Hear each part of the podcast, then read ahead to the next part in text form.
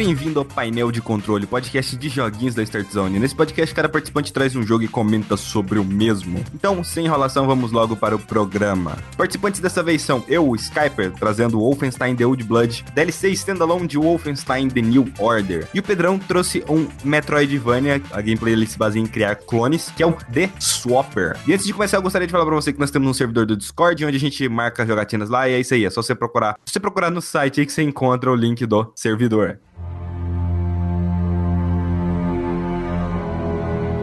No último painel de controle, nós comentamos sobre o Wolfenstein. O Pedrão dando uma aula aí de Wolfenstein The New Order e toda a franquia Wolfenstein. E eu falando do jogo Wolfenstein The New Order, né, especificamente. Pedrão, é... eu tenho uma pergunta pra te fazer. Eu olhei na internet, mas eu tenho preguiça de pesquisar a fundo essa porra. Wolfenstein The Old Blood é uma DLC standalone? Sim, é uma DLC standalone. Por que, que é uma bosta? Que ela provavelmente não foi feita pra você, provavelmente. Ela é meio fanservice. Porque, pra mim, o que eu pra penso mim. é assim. Uh, primeiro, deixa eu só introduzir a historinha do jogo aqui. Basicamente, o BJ, né, o personagem lá, o protagonista do New Order, ele precisa descobrir onde é que tá o complexo do Death Edge, né? O complexo atacado no início, na primeira missão do The New Order. E aí ele enfrenta as porra louca aí e é, e é isso aí. O foda é que uma das coisas que eu achava mais legal no The New Order é como ele desenvolvia a relação daqueles personagens ali, daqueles personagens vivendo naquele mundo. É, você sabia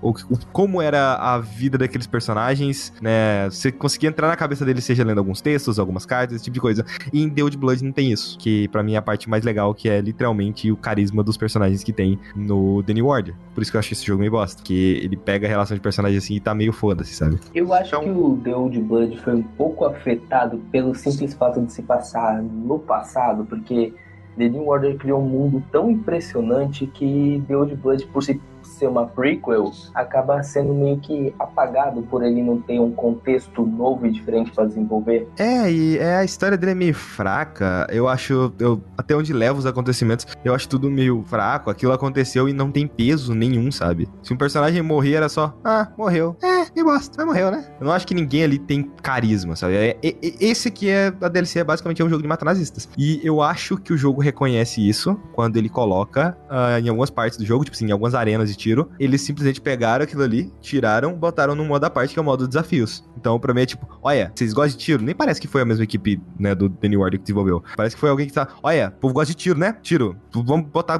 coisa pra tirar. E é isso. Não parece que eles olharam pro New Order e pensaram, ah, vamos ver o que essa galera fez de interessante pra gente fazer legal, da hora também nessa DLC Standalone. Skyper, seria legal se você desse um, um resumo prévio do plot, mais ou menos.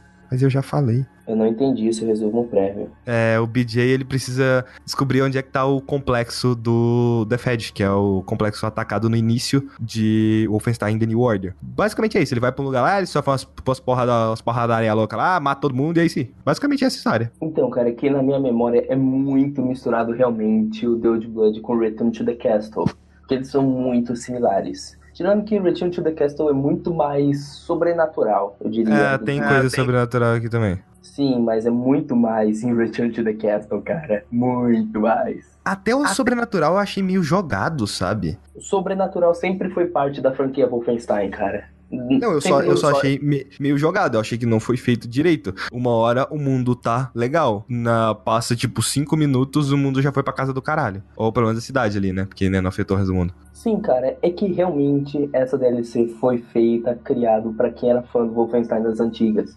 O pessoal que jogou o The New Order e pegou toda essa pegada diferente, essa pegada mais cabeça, que é esse jogo de tiro, acabou não gostando tanto da pegada que foi o The Old Blood, que é simplesmente uma homenagem ao game clássico. É que ele, ele foca bem mais na, na própria gameplay em si do que no enredo. A gameplay é legal, não chega a ser tão bom quanto New Order. Existem algumas diferenças aí, algumas mecânicas de gameplay diferentes, tipo você poder escalar, é, os próprios desafios que tem no New Order, né? Aqui é um pouco diferente, porque não são árvores de desafios são desafios separados, embora tenha alguns que é interligado, os de vida e os de armadura é interligado, mas são desafios meio que separados, assim, são bem menos desafios, até porque a duração é menor. Mas eu não tenho muita coisa, eu acho que você não devia jogar esse por não, porque esse jogo é meio chato, eu achei bem chatinho o Deus Blood, uh, não precisa, é, é, um prequel. Mas se você gostou pra caralho da gameplay de New Order, aí você joga. Eu, penso que se você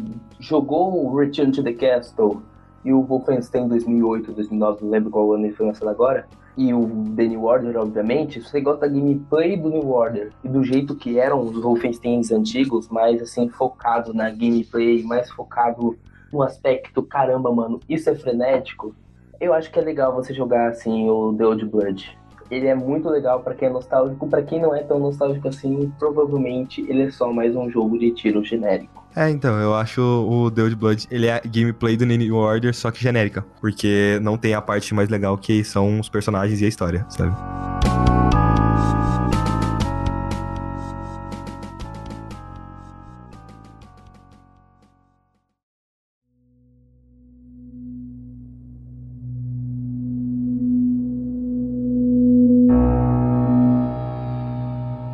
E você, Pedrão, o que, que você vai trazer aí para comentar no nosso painel de controle? Fazer aquela voz bonita de narrador, assim, sabe? Enfim, galera, eu trouxe para vocês hoje um jogo que eu me surpreendi um pouco. Eu peguei ele no Game Pass do Xbox One pra jogar. Você tem o Game Pass? Eu tenho Game Pass. Eu queria dizer que, que Game Pass é um dos melhores serviços que eu já vi de joguinhos, tá? Junto com o Origin Access no PC. Sim. E tipo, beleza, eu peguei lá no, no Microsoft Access e tipo, cara, tinha muito jogo bom, muito jogo, sei lá, esquecível, mas eu vi esse jogo, The Swapper, que é um jogo que eu já tinha ouvido falar muito, inclusive é, eu era adepto, na época que eu tinha ouvido falar ele, a um canal chamado 365 Indies, que é praticamente um canal que pegou um ano inteiro e no primeiro dia de último dia de dezembro, cada dia ele falava de um jogo indie diferente. Aí eu conheci The Swapper lá. E tipo, The Swapper é praticamente o seguinte, você é um astronauta, você está numa estação espacial que está sendo destruída. Então você vai simplesmente por uma cápsula escapar e é ejetado para um outro planeta. Aí chegando nesse planeta, você vai entrando aos poucos e vê que, tá, que tem uma estação espacial lá. E tudo lá é muito largado. O lugar tá bem cuidado até, porém só que tem. Você vê que tem algumas coisas que são meio estranhas, tipo vegetação crescendo lá umas coisas meio bizarras que acontecem lá. Aí você chegando lá, você encontra uma, uma espécie de arma que pode fazer clones de você. E nisso que se baseia toda a mecânica de The Swapper. Enfim, aí tipo, a mecânica básica de The Swapper é isso. Você vai criando, acho que se eu não me engano, são no máximo cinco clones que você cria de si mesmo. E tipo, tem que resolver vários puzzles para poder pegar uns núcleos. O jogo em base em si é o Metroidvania. Você vai em vários lugares da nave e conforme você vai adquirir habilidades, como por exemplo você poder tomar o controle de um clone seu, Aí você vai aos poucos habilitando novas áreas. Cada vez mais você tem que usar o seu raciocínio lógico. Sempre e sempre e sempre tem coisa nova para te desafiar. Teve partes que eu fiquei impressionado do quão eu tive que rachar a cabeça e do quanto tempo eu fiquei pensando para poder passar daquela parte. O jogo, se você for numa tacada só, provavelmente vocês em 5 horas, 4 horas no máximo. Mas porém tem partes que são tão assim, blow mind, o jeito de você passar o puzzle, que às vezes você fica, sei lá, meia hora só pensando em como você vai passar aquele puzzle. E, tipo, é genial, é muito legal. Eu gosto mesmo de puzzle em jogos. E The Swapper foi um brilho, foi algo diferente para mim, porque eu realmente precisava de algo. O jogo graficamente não é muita coisa. Ah, eu, eu achei bonito, cara. Achei bonito, achei bem bonitão, né? Eu não gosto da direção de arte dele. É, eu gostei. Eu sei lá, eu acho muito apagada. Não, então, ele é, ele é cinza, mas ele consegue brincar com as luzes de uma maneira interessante, eu achei. Eu, eu diria que certas áreas, principalmente as tomadas pela natureza, são lindas. Essas partes são lindas. Quando tem uma árvore ou um totem, sei lá o que, são muito bonitos. Só que, tipo, tem certas áreas que eu acho muito, sei lá, sem criatividade, sem paixão.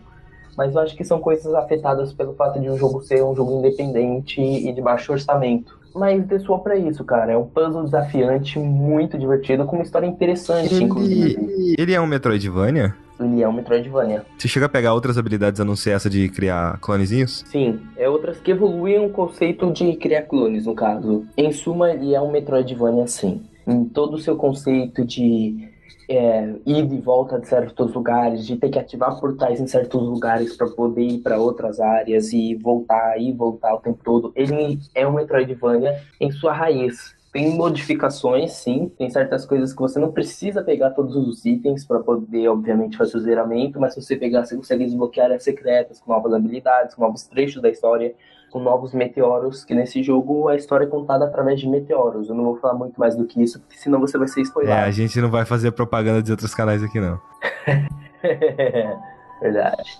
Mas enfim, cara, eu, para quem gosta de puzzle mesmo, joga, joga The Swapper, porque ele é puramente isso, um Metroidvania focado em puzzle. Se você não gosta de ficar quebrando a cabeça para pensar soluções de enigmas, essas coisas, nem chega perto de The Swapper. É sério, chegar no quinto puzzle você já vai desistir do jogo, que é realmente muito desse negócio de quebrar a cabeça. Mas eu recomendo isso para essas pessoas que gostam realmente de puzzle. É um jogo divertido, é top. Eu acho muito interessante que agora o gênero Metroidvania, eu falo agora, mas né, já tem um tempo, que o gênero Metroidvania, ele tá tendo Metroidvanias focados em determinadas coisas. É, eu tô vendo essa evolução. É, Hollow Knight foca mais em combate. Uh, Ori and the Blind in the Blind Forest, ele foca mais em movimentação. Uh, o The Swapper, ele é mais puzzle. Eu prefiro os que focam mais na, na movimentação. Eu gosto de me sentir rápido, me sentir foda naquilo. Mas. Você eu... tem que usar Momodora, cara. Momodora, Momodora? é ótimo. Eu vou adicionar na lista é um dos poucos jogos brasileiros que eu falo, cara, isso aqui é genial. Inclusive vai sair um. Nossa, agora eu não vou lembrar o nome dele nunca. Aritana 2. Uh, ah, não, eu vi que vai sair Aritana 2. Eu não sei como que é, eu não vi. Como, como que tá a Aritana 2? Não vi também, eu só soube que ia lançar, mas falaram que graficamente ele tá bem mais bonito que o primeiro, que era muito feio. É, eu quero jogar Dandara, que é outro Metroidvania. Se eu não me engano, ele é um Metroidvania brasileiro aí que ele é bem focado. Movimentação. Que é literalmente você consegue tacar um gancho de cima para baixo do cenário cenário, assim, e se movimentando, sabe? Ah, tem um que se chama. É Spook alguma coisa, não lembro agora o nome do Metroidvania, mas tem um que é. Acho que é Space Pirate alguma coisa, não lembro agora. Ah, acho que é Space Pirate Hook. E ele é bem focado na movimentação. Então você tem um gancho, você vai indo por várias partes do cenário voando. Voando não, mas tipo segurando no gancho e pulando pra certas áreas. Você usa o gancho pra entrar em áreas secretas. O uso criativo do gancho eu acho que eu sei qual que você tá falando. Você só falou o nome muito errado. Só que ele é um Metroidvania com roguelike, esse aí, né não? É, é, ele é mais focado no roguelike, mas ele também é essa vibe do Metroidvania. Ah, o único que eu gostei mais, assim, né, com o roguelike foi o... Qual que é o nome daquela bagaça? A... Dead... Porra... Aí fode, né? Você fala o nome. Inclusive, a Start Zone chegou. Cheguei a fazer um pouco sobre pra, pro site. Dead Cells. Dead Cells, eu acho que eu não cheguei a comentar aqui não, mas tem um, tem um vídeo aí no site, se vocês assistirem, que é muito bom. Dead Cells é muito bom mesmo. Ele é mais focado na questão do loot, né? É, ele é um, um Metroidvania roguelike, é, focado tanto em combate quanto movimentação. Você pode sair andando reto, sei lá, matando todo mundo que você vê pra sua frente, assim como você vai poder esquivar. É, tem um certo Souls ali no meio que não tem Souls hoje em dia. E é, achei bem da hora, assim, de tudo que eu vi, sabe? E eu joguei bastante até o Dead Cells. Eu ouvi falar que tá meio ruim agora por causa das atualizações. Não joguei depois das atualizações, mas era, era bom antes. Então, né, tá em Early Access ainda. Quando lançar definitivo, eu volto e vejo como é que tá. Uma palavra sobre isso. Metroidvania é top.